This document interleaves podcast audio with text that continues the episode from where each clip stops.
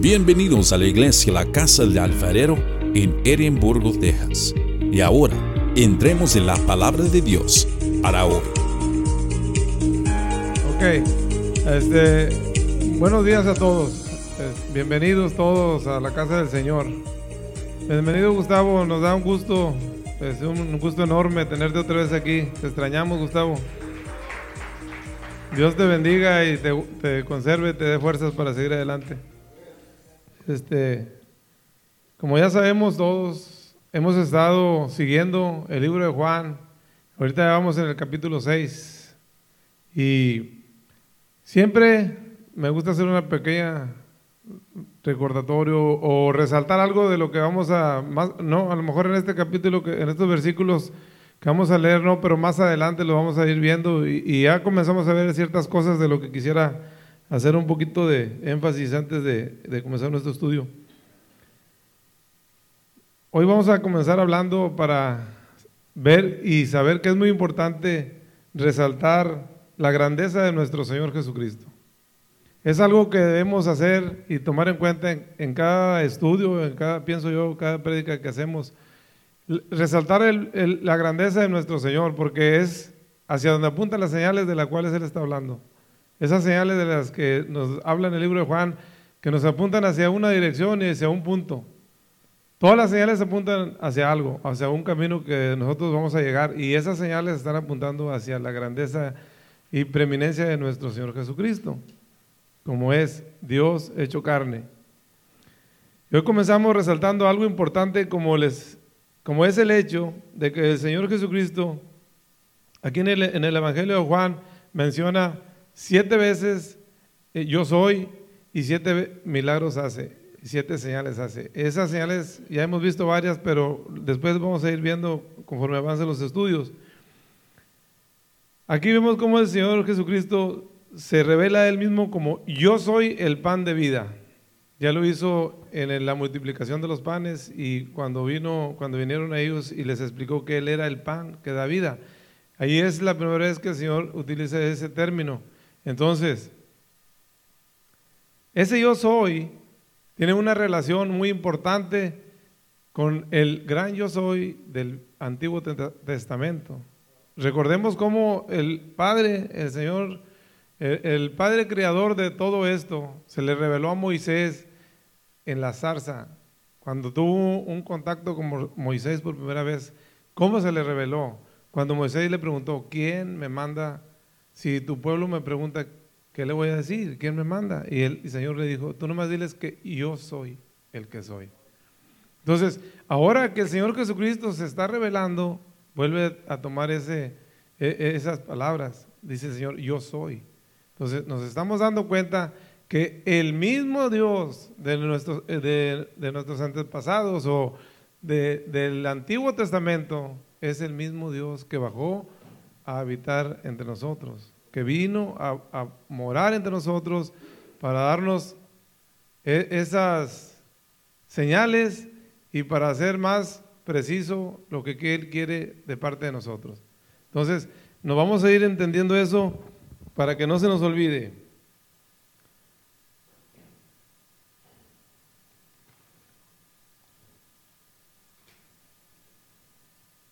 Aquí nos damos cuenta cómo el apóstol Juan no utiliza el yo soy como una coincidencia. No, él quiere resaltar primeramente la, la deidad y preeminencia de nuestro Señor Jesucristo, que el yo soy se refiere al mismo yo soy del Antiguo Testamento que se le reveló a Moisés en la zarza, es como les dije. Es algo importante que el apóstol quiere resaltar en, en esto que nos está este, explicando aquí. En segundo lugar, está mostrando que el Señor Jesucristo vino a solucionar un problema que había de, de, de antemano desde antes. Como lo vemos en, en Génesis 3.15, cuando el hombre cayó en pecado, cuando el hombre desobedeció a Dios.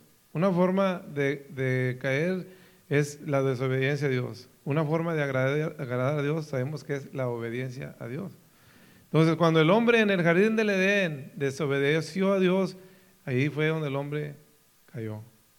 y fue, fue desterrado y fue su comunicación con Dios se perdió y todo lo que teníamos, todo lo que el, Señor, para lo que nosotros fuimos hechos, se perdió.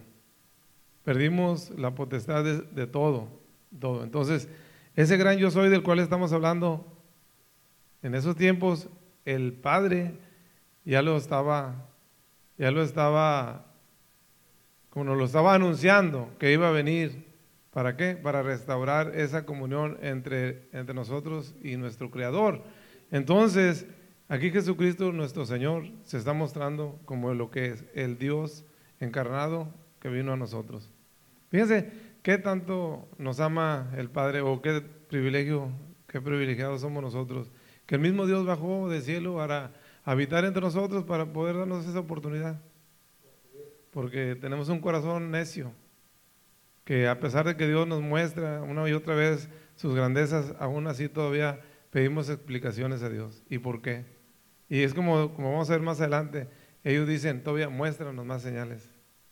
Así nosotros todavía, aún todavía, después de tantos años que el Señor se ha revelado y se sigue revelando, aún todavía pedimos más y más y más. Por ese corazón que tenemos. Por eso Él siempre habla su palabra, cuiden su corazón. Porque todo lo que sale de aquí es lo que, lo que tienes aquí es lo que sale por aquí, por la boca. Entonces, es importante el corazón para, para guardar las cosas que Dios quiere. Es aquí donde vemos que no solamente es el Dios hecho carne, sino que también es el Salvador que viene como una solución a ese problema que cargaba la humanidad, de la separación de nosotros con nuestro Dios. Notemos cómo Juan puntualiza la obra salvadora del Señor Jesucristo y además dice que Jesús es el Cristo y además presenta los siete milagros, nos va presentando que el Señor vino a hacer, o las siete señales que Él escribió en su Evangelio.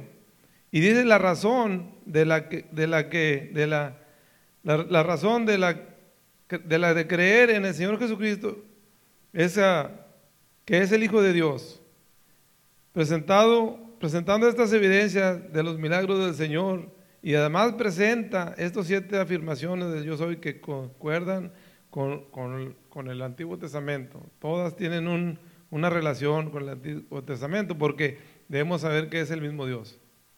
Es el mismo Dios. Él, él, vino aquí a mostrarnos todas estas cosas. Y es aquí, ya haciendo este pequeño recordatorio, donde vamos a comenzar nuestro estudio de hoy. Porque es importante, me pareció importante saber y resaltar este, quién es nuestro, conocer más de nuestro Señor, porque sabemos nosotros, debemos de saber quién es nuestro Señor Jesucristo. Pero hoy en día, como les digo, tenemos la bendición. Cada día, cada sábado que estamos aquí, perdón, cada domingo, tenemos esa bendición de una vez más tener revelaciones de Dios. Porque Dios nos muestra cosas cada día. Gracias a, Él. Él nos muestra porque quiere mostrarnos a nosotros. ¿Por qué? No sé, ve el interés, ve la disposición de cada uno de querer aprender o de querer escuchar más de nuestro Señor. Y Él se va revelando día con día. yo veo muchas cosas que, que las he leído y ahora que las estoy, un estudio, me estoy dando cuenta que hay mucho más. Mucho más. No es nomás como, como le dijo a los, a, los que lo seguían por la alimentación. Hey, me siguen porque ustedes quieren algo de mí, se alimentan gratis, se quieren llenar, pero ustedes no están viendo las señales. así nosotros. Ahorita Él se nos está revelando y nos está mostrando las señales, las señales que Él quiere que nosotros veamos. En este punto es donde continuamos con nuestra, con nuestra serie de estudios, como le dije, del libro o del Evangelio de Juan y estamos en el capítulo 6, versículo 25 al 40. Ese es nuestro estudio de hoy. Y vamos a comenzar haciendo una oración para darle gracias a Dios por todo y en todo, porque es necesario. Este, vamos a hacer una oración y luego nos vamos a poner de pie, porque yo creo que es una forma de honrar a nuestro Dios y darle el respeto en, ponernos de pie y leer su santa palabra. Eso me encanta cuando lo hace Griselda, cuando lo hace y quiero yo ponerlo y resaltarlo siempre porque el Señor se merece respeto. Y hay que pedirle perdón cuando uno lee su palabra y la, la, lea ante alguien, porque a lo mejor puede ser uno errores y pedirle a Dios que nos perdone y que nos dirija en el momento de dirigirnos con su palabra hacia alguien. Hoy en este día, Señor, te damos gracias, Padre, por tantas y tantas bendiciones que derramas sobre tus hijos, Señor. Estamos aquí, Señor, para escuchar de tu palabra. Ayúdame, Padre, a dirigirme, que no sea yo o que sean tus palabras, Padre, que salgan de mi boca. Te agradecemos por cada una de las personas, Señor, que están aquí hoy atentas. Y no es casualidad, Señor, tú las has traído. Tú las has traído para que escuchen de tu palabra, para que se nutran de ese pan del cual tú hablas, Señor, de ese pan que da vida eterna. Y así lo creemos porque nuestro Señor Jesucristo así nos, nos lo revela. Te damos gracias, Señor, por todo y en todo, porque tú eres el creador de esto y sin ti no hay nada, Señor. Te damos gracias en el nombre poderoso de nuestro Señor Jesucristo, Padre. Ok.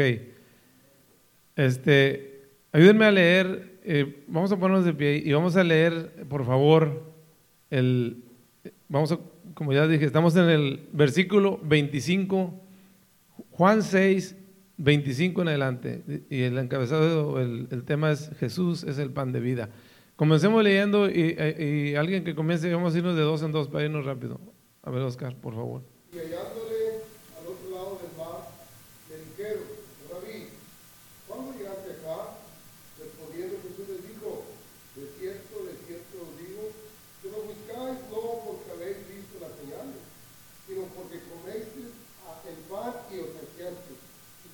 Okay.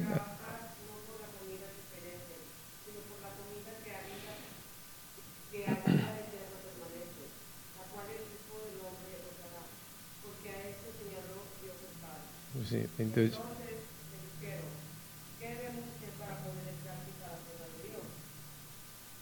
Sí, alguien que el 29.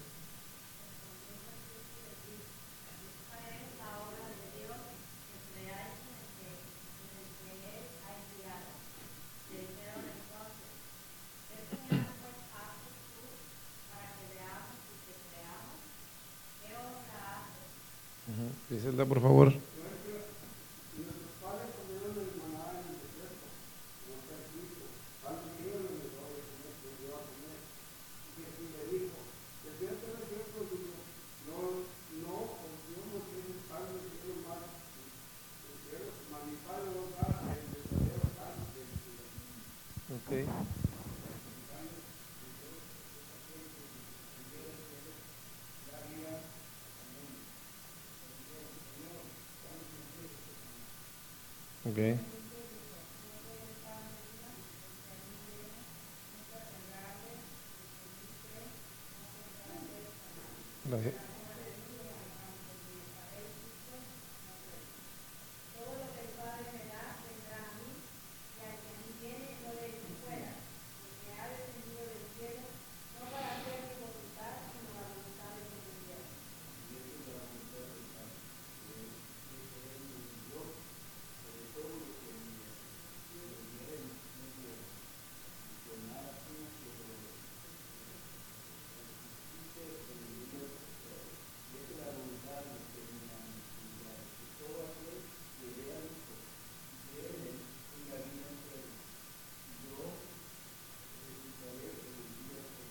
Gloria al Señor. Nos estamos dando cuenta la cantidad de promesas que nuestro Señor tiene para nosotros. Toma asiento y vamos a continuar con nuestro estudio. Gracias. Este, en nuestro tema o estudios anteriores consideramos una señal que nos indica hacia dónde se dirige nuestro estudio. Este es el hecho de que el Señor Jesucristo multiplicó los peces y, los panes y alimentó más de cinco mil personas. Este, allí nos damos cuenta que dice que es una señal más que el Señor está mostrando.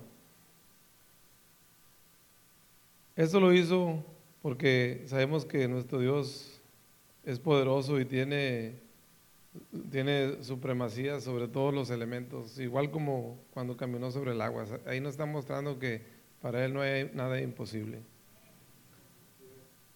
Todas las personas cuando vieron esos acontecimientos que sucedían que Jesús estaba mostrando comenzaron a impresionarse mucho y a maravillarse y le seguían. Muchos le seguían porque estaban anonadados con las cosas que Dios estaba haciendo. Muchos le seguían porque querían un beneficio de nuestro Señor, porque si sabemos en esos tiempos era, había mucha pobreza en, el Medio Oriente, ahí donde se desarrolló todo, todo lo que Jesús, todo lo que narra el apóstol Juan. Entonces para ellos era muy importante comer el día con día. ¿Se acuerdan cuando la, mujer le dijo al, profeta de Dios, hey, que le dijo, ¿qué tienes, mujer? Dijo, nomás tengo harina y, aceite y, voy a hacer unos panes ahí y nos lo comemos y a morir de hambre porque no tenemos más. Entonces, e, era, nos estamos dando que eran tiempos muy, muy duros. Entonces, hasta cierto punto se debe entender un poquito que buscaban la comida con ansiedad. Si veían que Jesús podía multiplicar, de, aquí somos. este hombre nos va, a alimentar por siempre. Por eso decían, hey, lo vamos a hacer rey, porque a pesar de que pues, nos puede liberar con el poder que tiene del yugo romano, todavía nos va a alimentar. Y no vamos a tener que batallar por comida, porque este hombre nos va a alimentar a todos. Ellos vieron cómo alimentó más de 5 mil personas, dicen que cerca de 15 mil. Entonces, era una razón por la cual ellos estaban muy, muy este, exaltados en, seguir a Jesús y buscarle. Pero realmente el Señor quería otra cosa. Ellos vieron que él y sus discípulos no estaban ahí. Dice, porque él y sus discípulos se habían ido hacia la otra parte del mar, a Capernaum. Aquí se dice que esta fue la primera vez que Juan utilizó la palabra Señor, cuando dijo, y el Señor se retiró a orar. Siempre lo, lo mencionaba como Jesús, Jesús, Jesús, pero ahí ya empezó a decir Juan en, su evangelio, el Señor. Le dio ese título de el Señor. Entonces, si recordamos que Jesús mandó a sus discípulos en una barca y él se, quedó despidiendo a las multitudes y después se fue a orar, dice, se fue a un monte a orar. Entonces, lo que estamos viendo aquí es que la gente al segundo, al segundo día regresó buscando a Jesús otra vez. Porque ellos vieron que nada más había una barca y que los discípulos se habían ido en ella. Y el Señor se había quedado ahí. Entonces ellos decían, ahí está, vamos. Ahorita vamos a ver por qué les explico esto. Pero, pero ellos lo buscaron y al no encontrarlo, ellos buscaron en una barca y se trasladaron hacia el otro lado, a Capernaum también. Ahorita vamos a ver por, por qué le preguntan después, ¿cómo llegaste aquí? Es por eso, porque ellos sabían que Él se había quedado allá. Pero nosotros ya sabemos que Él eh, se fue y, cuando estuvo caminando en las aguas, por el mar, caminando sobre las aguas. Eso lo conocemos nosotros. Dice, como dijo, como, dijo, y después de haber dado gracias, como dijo Juan, utilizó esta palabra, el Señor. Como ya hemos visto, la palabra usual para referirse a, nuestros, a Jesús, al Señor, era Jesús, siempre. Y hay una razón por qué la usaron. Él, él es el verbo y la palabra hecha carne. ¿Quién era esa palabra? Nosotros. Jesucristo. Era la palabra hecha carne. Pues ¿por qué tenía ese nombre también? ¿Por qué tenía el nombre de Jesucristo y por qué no tenía otro nombre? Recordemos cómo cuando antes de que nuestro Señor Jesucristo viniera, el ángel se le apareció a José y le dijo, ese nombre se lo fue directamente del cielo para Jesucristo. Le dijo, su nombre se llamará Jesús. Le pondrás Jesús. ¿Por qué? Porque Dios viene a salvar al mundo. Porque la palabra de Jesucristo significa Dios salva al mundo. ¿Verdad? Entonces ya sabemos por qué tenía el nombre de Jesús. Entonces todos se referían a él como Jesús. Pero Juan lo empieza a llamar Señor. Señor. De ahí para adelante porque empieza a conocer la grandeza de su Señor. ¿verdad? Sí, ya, no, ya, lo, ya lo iba a llamar con cierto respeto, porque ya sabía quién era su Señor, quién era el, que lo acompañaba, quién era el que le estaba mostrando todas esas maravillas. Y dice, y llamarás su nombre Jesús porque Él salvará a su pueblo de sus pecados. Así le dijo en Mateo 1.21 el ángel a José cuando antes de que iba a venir al mundo nuestro Señor. Eh, si quieren buscarlo, vamos a buscarlo para ver cómo. Mateo 1, 21. Y ahí vamos a leerlo. Y si lo tienen, ayúdenme a leerlo.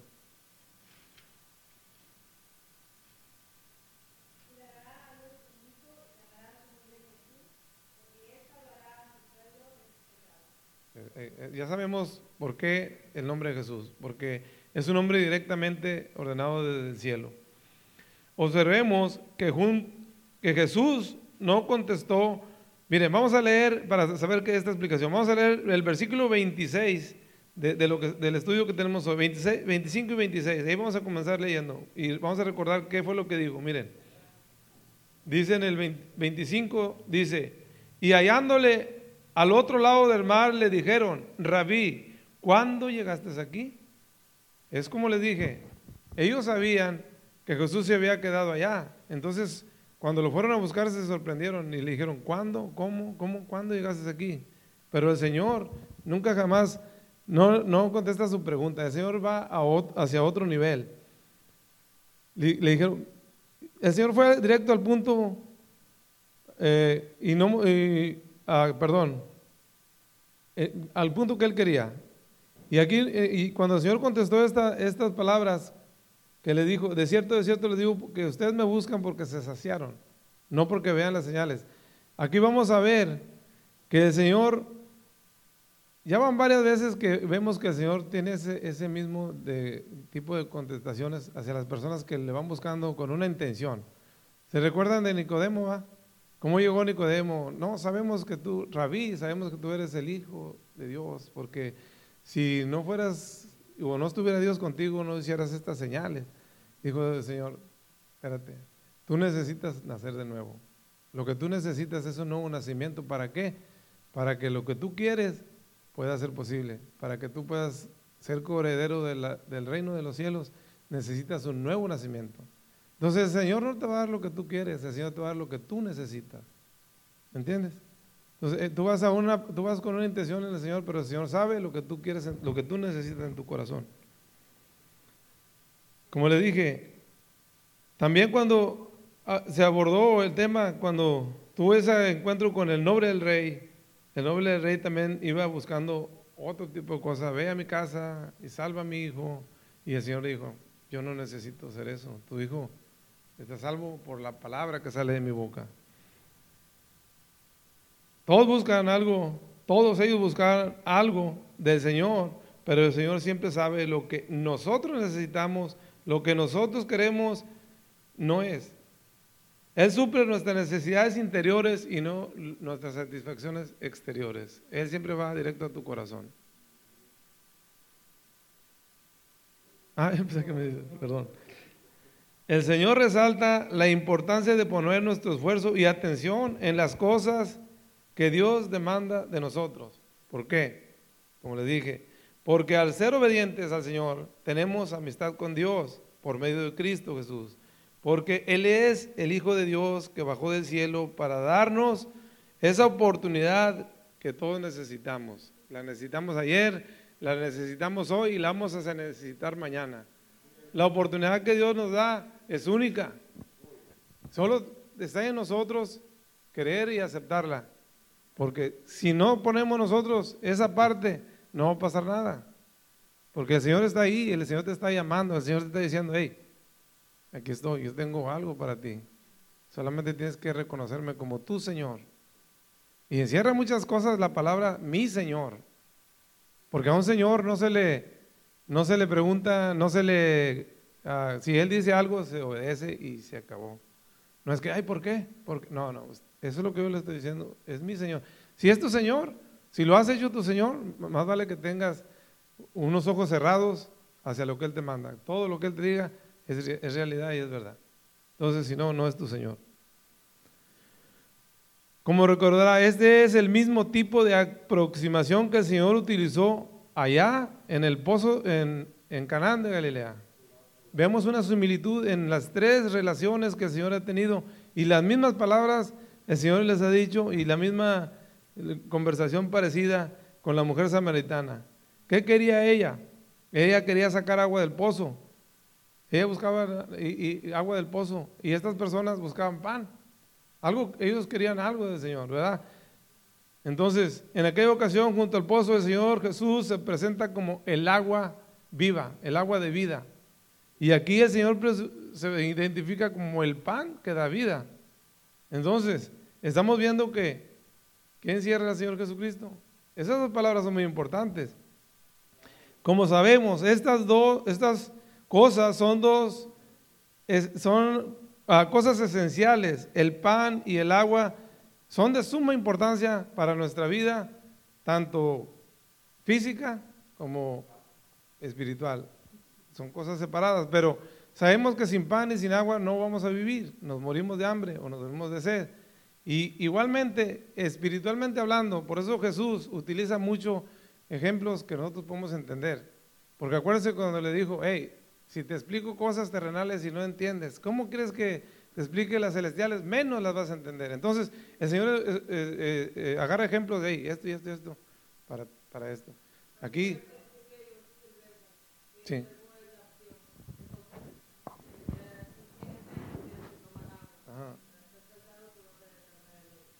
Sí, exacto. Lo que, sí, lo que el Señor está tratando de decir aquí es que no podemos vivir ni aquí ni allá sin estas cosas, pero va a ser un ejemplo, porque vamos a ver qué es el pan y qué es el agua. Dice que observemos cómo él utiliza estos dos elementos, el pan y el agua, como símbolos, son símbolos para referirse a algo. También es la palabra de Dios. La palabra fue hecha carne. ¿Cómo podemos explicar esto de la palabra fue hecha carne? ¿Cómo podemos conocer a Dios y qué sabemos acerca de Dios? Sabemos que la palabra fue hecha carne, por como dijo Isabel, es el verbo de Dios. El verbo de Dios es la palabra de Dios que bajó del cielo, por eso dice yo soy el pan que bajó del cielo, porque es la palabra que nos va a alimentar para tener esa vida de la cual habla Dios.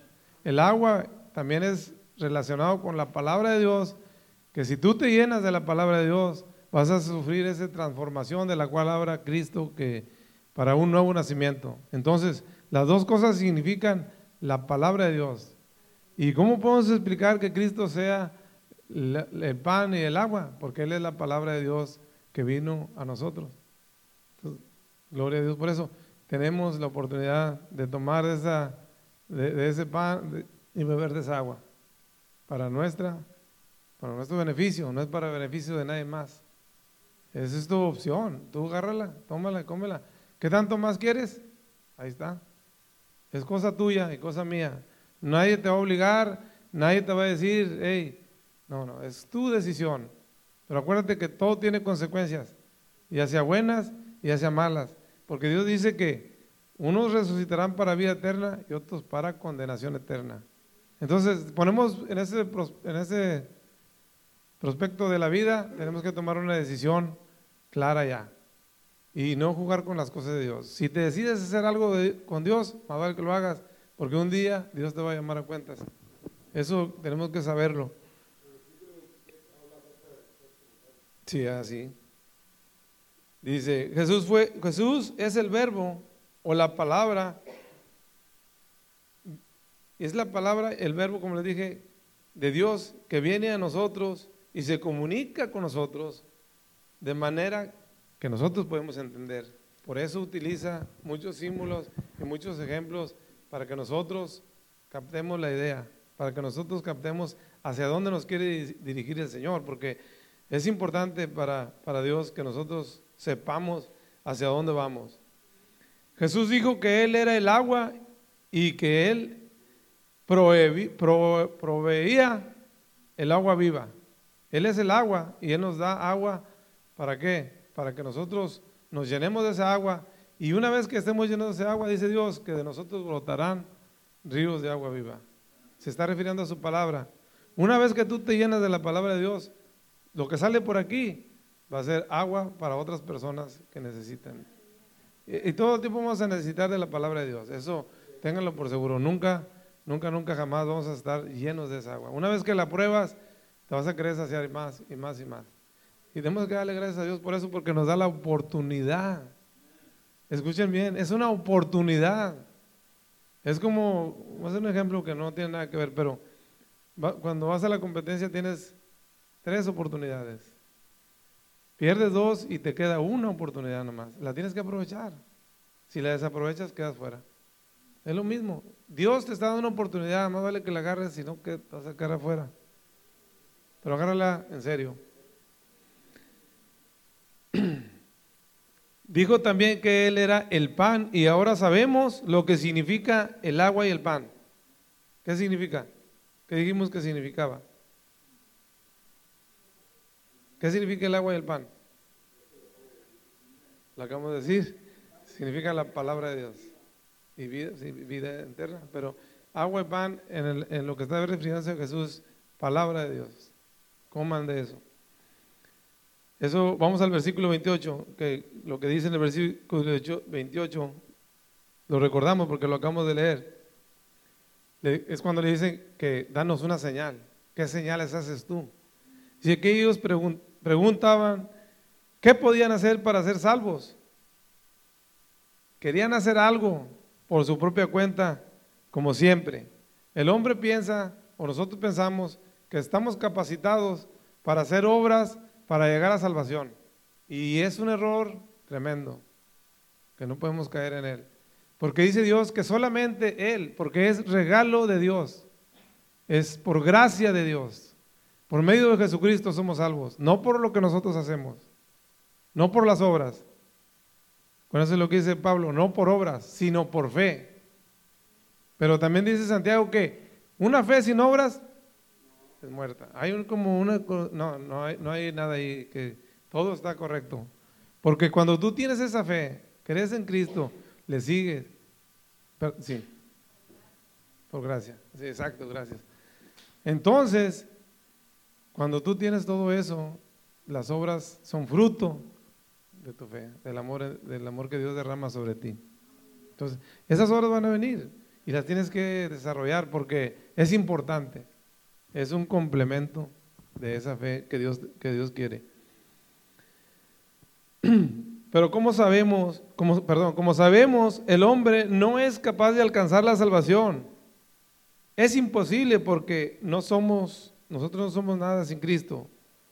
No somos nada, solo Él y por medio de Él es podemos que, porque podemos alcanzar esa relación genuina con nuestro Creador. Y es por medio de Él que podemos tener la oportunidad de lo que estamos hablando, de llegar a ese punto de nuestras vidas, a tener una relación eterna con el Creador del universo, que es nuestro Dios.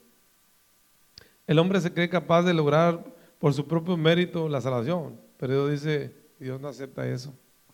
Dios no acepta eso. Porque entonces, ¿de qué sirvió el sacrificio que nuestro Señor Jesucristo vino, de su sangre que vino a derramar por nosotros? ¿De qué sirvió si nosotros queremos hacerlo por nuestra cuenta. El Señor ya pagó todo. Lo único que tenemos que hacer es seguir al que pagó por nosotros. Porque somos de Él, porque Él pagó un cheque en blanco por nosotros. Él recuperó lo que había perdido Adán y lo hizo para nosotros, para tener una herencia en el reino de Dios. Gloria al Señor. Lo que nos va a dar es vida eterna y comunión genuina con nuestro Dios. En el versículo 29 dice, y ahí nos va a decir cuál es, cuando ellos le dijeron, cuál es, cómo le hacemos, cuáles son las obras que tenemos que hacer. El Señor le dice, y esta es la obra de Dios, que creáis en el que Él ha enviado. Fácil. No tienes que hacer nada, nomás cree en Jesucristo y síguele.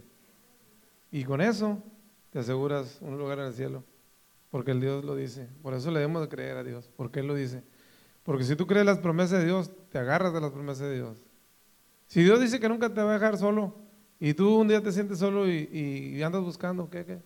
Es que pues, tú nomás dile al Señor, Señor, tú dices.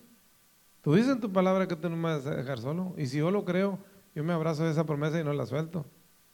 Tú dices que tú vas a estar conmigo hasta el día final. Entonces, no podemos dejar pasar por alto las promesas que están ahí. Porque si le creemos al Señor, tienes derecho a las promesas. Tienes derecho a las promesas porque el Señor lo dice. Las promesas son para ti. Gloria al Señor por eso. Hablando de la fe, sabemos lo que es la fe, sabemos lo que significa la palabra de fe, y ya todos lo sabemos. La palabra de fe significa, es algo que no se ve, pero también es algo que se espera, es la convicción de lo que no se ve. Es algo que se espera que va a suceder. No lo ves, no sabes, pero tienes la confianza y la convicción que va a suceder. Entonces, Tú no ves las cosas que Dios dice, pero tú tienes la, la fe en Dios y sabes que lo que Él habla lo va a realizar. Porque en su palabra todo lo que está escrito se va a hacer realidad. Eso lo debemos tener por seguro. Jesús dice que Él es el que provee esta comida para nosotros. Hoy en día nosotros debemos de comer de ella todos los días de nuestra vida para alimentar nuestro espíritu, para que nuestro espíritu tenga la fortaleza de salir adelante, porque muchas veces nosotros estamos caminando y como leímos en el, en, el libro de, Santiago, las tentaciones son muchas. Caemos. Y no vamos a decir que estamos exentos de las tentaciones, pero si nosotros comemos de la palabra y alimentamos el espíritu, creo que va a ser más difícil o vas a tener más control de tu cuerpo. Porque vas a tener la autoridad de decir, hasta aquí, no más, o de aquí me quito, o hasta aquí llegué y de aquí me voy.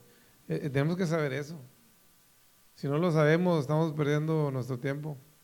O si no nos damos cuenta de que tenemos el poder que Cristo nos da para, para parar llegar a un momento de decir, ya, o voy por aquí y aquí, hasta aquí llego y me regreso, porque ya no quiero seguir. Entonces estamos perdiendo el tiempo porque este, lo que estamos hablando aquí no lo estamos atesorando. Porque dice que dice Dios en su palabra, la palabra es por el oír. Pero también dice que seas rápido para oír y poner en obra lo que estás escuchando. No nomás es escuchar, escuchar, escuchar. Hay que guardar poquito lo que escuchamos y, traducirlo a nuestras vidas diarias. Porque nos va a pedir más el Señor, acuérdense, nos está revelando mucho. Y no nomás es de escuchar lo que nos está diciendo el Señor, él te va a exigir también un día, te va a decir, ¿qué hiciste con todo lo que te di? ¿A dónde lo mandaste? ¿A dónde lo guardaste? Entonces, hay que tener en cuenta eso. En el versículo 30 el Señor dice, perdón, eh, dice, entonces dijeron, ¿qué señales pues haces tú para que veamos y creamos? ¿Qué obras haces? Ahí nos, estamos, nos está recordando la dureza del corazón de las personas. Y vamos a recordar cómo ellos estaban comparando a Jesús con Moisés. Porque dicen ellos que Moisés en el tiempo cuando el pueblo de Israel estaba en el desierto, les dio maná para alimentarlos por 40 años. Dijo, sí, Moisés nos alimentó por 40 años. Tú nos alimentaste un día. ¿Qué más? A ver, ¿qué, qué más? ¿O qué más señales vas a hacer? Le estaban pidiendo más señales todavía. Estoy seguro que esa gente es la misma gente que lo venía siguiendo desde que comenzó su ministerio, ¿verdad? Ellos ya sabían de Jesús y lo seguían y lo seguían y veían cómo muchos vieron cómo convirtió el agua en vino. A lo mejor muchos más vieron cómo sanó a ese paralítico en, ¿verdad? Y luego muchos vieron cómo fue al, al pueblo de la mujer samaritana y cómo avivó todo un pueblo usó muchas cosas. Y luego vieron también cómo alimentó más de 5 mil personas. O sea, muchas señales que el Señor les estuvo dando, más aún ellos todavía decían, danos más señales, a ver si es cierto, para poder creer en ti. Todavía le exigían más al Señor. Y por eso el Señor pues, se molesta con ellos y no creen. Somos un pueblo, el Señor lo dice, duros de corazón, ¿verdad? Debemos enfatizar que esto revela la dureza del corazón humano. Aquí estaban todas las personas, como les dije, que ya habían visto las obras del Señor. Mas, sin embargo, aún todavía, cuando Él multiplicó los panes y alimentó toda esa muchedumbre, ellos todavía le ponían más y más, más peros. Todavía les decían, danos más señales, danos señales para poder creer en ti. ¿Qué haces o qué más haces tú? Si te estás comparando con Moisés, si estás diciendo que tú eres el pan de vida, Moisés se alimentó por 40 años, hizo muchas cosas, ¿y tú? ¿Qué más haces? Espérate, güey. En otras palabras, se rehusaban a creer en el Señor y todavía después dijeron esto sobre el pan de vida. En el versículo 33, vamos a ver lo que dijeron del pan de vida. Miren lo que dice. Dice, como les dije, nuestros padres, nosotros, nuestros padres Comieron hermanada en el desierto, como está escrito. Les dio a comer pan del cielo por 40 años. Jesús les dijo, de cierto, de cierto os digo, Moisés no os dio a comer pan del cielo, pero mi Padre os da el verdadero pan del cielo, porque el verdadero pan es aquel que descendió del cielo y que da vida. Está hablando de él, está hablando del Señor bajo el cielo. Y, y, realmente Moisés no les dio de comer de ese pan. Moisés solamente les indicó cómo lo debían comer. El que les dio a comer de ese pan fue nuestro Señor. Dijo, coman, tómenlo diario y cómanlo, no guarden para mañana, porque era un pan perecedero. A pesar de ellos comieron ese pan y murieron. Y el Señor dice, yo tengo ese pan para que ustedes vivan. vivan. Para que ustedes gocen del reino de Dios.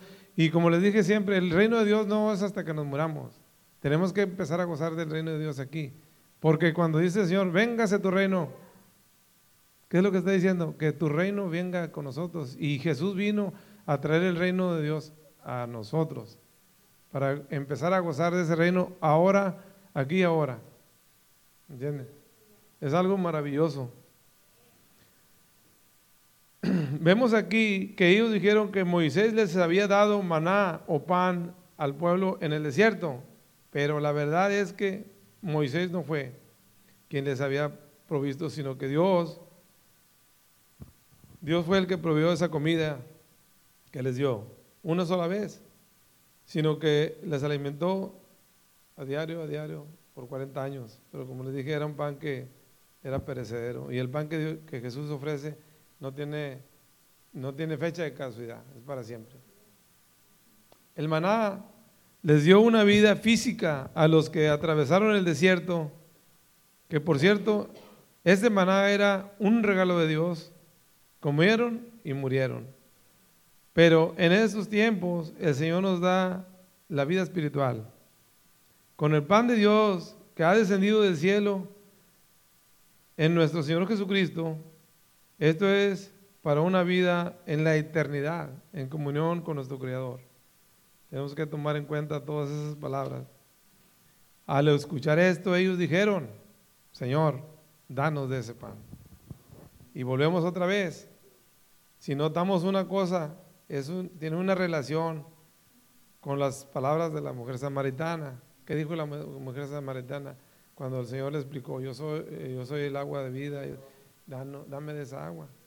Pero volvemos otra vez a lo mismo. Ellos no estaban viendo el punto principal que Jesús quería que vieran.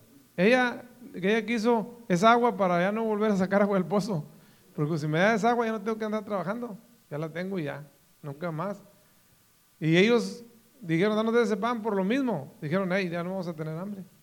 Siempre vamos a estar llenos porque Él nos va a dar el pan ese que nunca se acaba. Pero el Señor quería que ellos vieran otra cosa, más allá.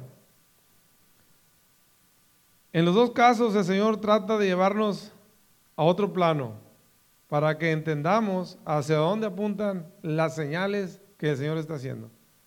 Para que entendamos cuál es el punto principal que Señor quiere que nosotros entendamos.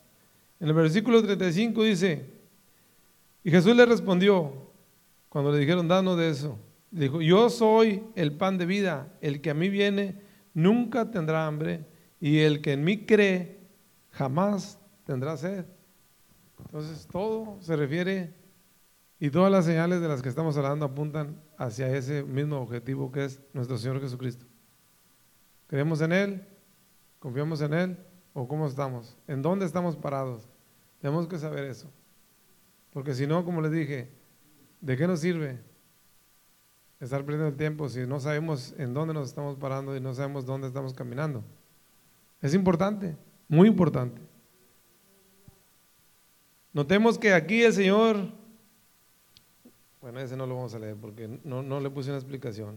Dice, él, él es el maná, Él es quien descendió del cielo y dio su vida por el mundo a fin de que nosotros, usted y yo, tuviéramos una oportunidad de vida y seamos crucificados ante el Padre. Para que el Señor nos haya, el Padre nos haya justos al día de, día de nuestra muerte, es necesario estar en Cristo, porque Él es el, el Salvador del mundo, como dije al principio. Él es el que pagó el precio. Solamente el sacrificio de Cristo es agradable a Dios. Nosotros no tenemos nada que hacer, no podemos, porque somos impuros, somos pecadores. Precisamente por eso vamos a Cristo, porque Él pagó el precio por nosotros y Él es el que el Señor recibe. el Padre no recibe nada más que, a su Hijo, porque su Hijo vino a sacrificar su vida por nosotros. También vemos que Jesús es el pan del cual debemos y, tenemos que alimentarnos constantemente a fin de eh, que, nuestro espíritu se restablezca y nuestro espíritu se fortalezca. Versículo 36 y 37 dice, dice el Señor, pero ya os he dicho que aunque me habéis visto, no creéis todo lo que, todo lo que el Padre me da a mí. Sí, perdón, sí. Exacto. ¿Están viendo lo que dice el Señor ahí? Nos dice que aunque ya nos ha dado todas las indicaciones y todos los puntos que Él necesita que nosotros veamos, aún así todavía nos rehusamos a creer. Y luego te hace una promesa muy importante, dice, todo lo que el Padre me da y viene a mí, yo lo, no, lo, no lo rechazo. Dice en unas partes que no lo avergonzará. Entonces, Sabemos que si nosotros estamos aquí, no es por nuestro esfuerzo, es porque el Padre tenía un regalo para el Hijo y le dijo, te voy a entregar a estas gentes. Y si nosotros vamos a Cristo, el Padre nos entrega, pero la decisión de ir a Cristo es de nosotros. Si nosotros vamos a Él, Él dice, jamás los voy a rechazar, jamás. Eso es una cosa que tenemos por segura. Cristo nunca te va a rechazar. Buscas a Cristo, Él te acepta. ¿Sigues a Cristo? Él te hace una invitación. Ven. ¿Qué le dijo a, los primeros seguidores, a Andrés y a, Juan? Vengan. ¿Por qué me siguen? Queremos saber dónde vives, queremos saber algo de ti. Vénganse, les voy a mostrar. Les voy a mostrar todo. Y les mostró todo el reino de Dios. y dice el Señor en el versículo 38 he descendido del cielo, no para hacer mi voluntad, sino la voluntad del que me envió. ¿Cuál es esa voluntad? Ya le dijimos, ¿verdad? Salud. Cuán maravilloso es que la voluntad de Dios sea que usted y yo vamos a Cristo. Esa es la voluntad de la que está hablando Jesucristo cuando dice, no bajé del cielo para hacer mi voluntad, sino la del que me envió. Y una de las cosas que Dios tiene en su voluntad es que nosotros vamos a Cristo, porque Él nos ha entregado en sus manos, pero es, decisión nuestra de ir a Él y refugiarnos en Él, porque nosotros tenemos que hacer nuestra parte, Dios, Dios tiene ahí todo, y la parte que nos toca hacer a nosotros es esa. Jesucristo vino del cielo porque era necesario que el Hijo del Hombre fuera levantado en esa cruz para remisión de los pecados de toda la humanidad perdida. Jesús vino para hacer la voluntad del Padre en todo. Y es la voluntad del Padre que usted y yo seamos nacidos de nuevo y que experimentemos ese nacimiento espiritual del cual está hablando nuestro Señor aquí. ¿Para qué? No nomás para nacer de nuevo y ser otras personas, para tener la oportunidad de llegar a ser herederos de las promesas que Dios tiene para nosotros. Pero para que todo esto suceda es necesario tener fe y venir a Cristo. Esta es la única manera, no hay otra manera. Venir a Él es sinónimo de creer en Él. Todo esto solo es posible por medio de la fe en Cristo. Sin fe es imposible agradar a Dios. Acuérdense, sin fe no podemos agradar a Dios, somos desagradables a Dios. Solamente por medio de Cristo y por la fe en Cristo podemos llegar a ser salvos.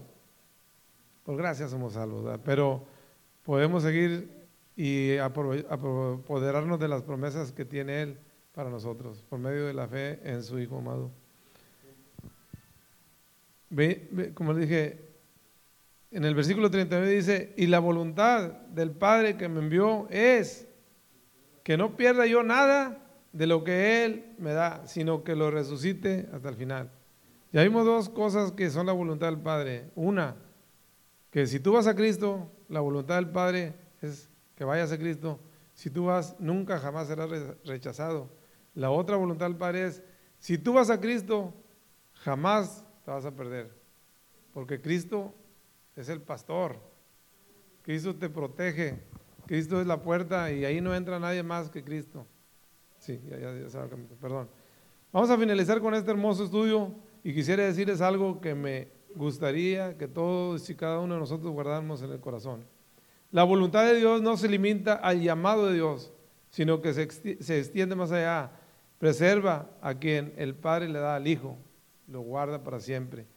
Cuando una persona acepta a Cristo, es justificada y si es justificada, igualmente es glorificada ante el Padre. Y cuando Jesús comenzó, recuerden, si Jesús comenzó con 100 ovejas, Jesús terminará su obra con 100 ovejas, porque el Señor no va a perder nada de lo que el Padre le ha dado. Eso significa, y ya está escrito en la palabra de Dios, todo el que cree y confía en Cristo tiene asegurada la vida eterna. Todos serán resucitados el día postrero para vida eterna. Confíe en el Señor totalmente porque es importante para su vida. ¿Usted cree eso que estamos hablando? ¿Lo creen? Si lo creen, denle gracias a Dios y alaben su nombre y denle un aplauso al Señor porque es maravilloso.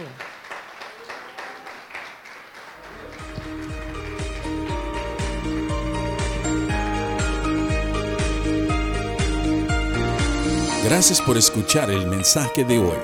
Para más información, visítenos en nuestra página web en carloscalera.us. carloscalera.us. Te bendecimos en el nombre del Señor.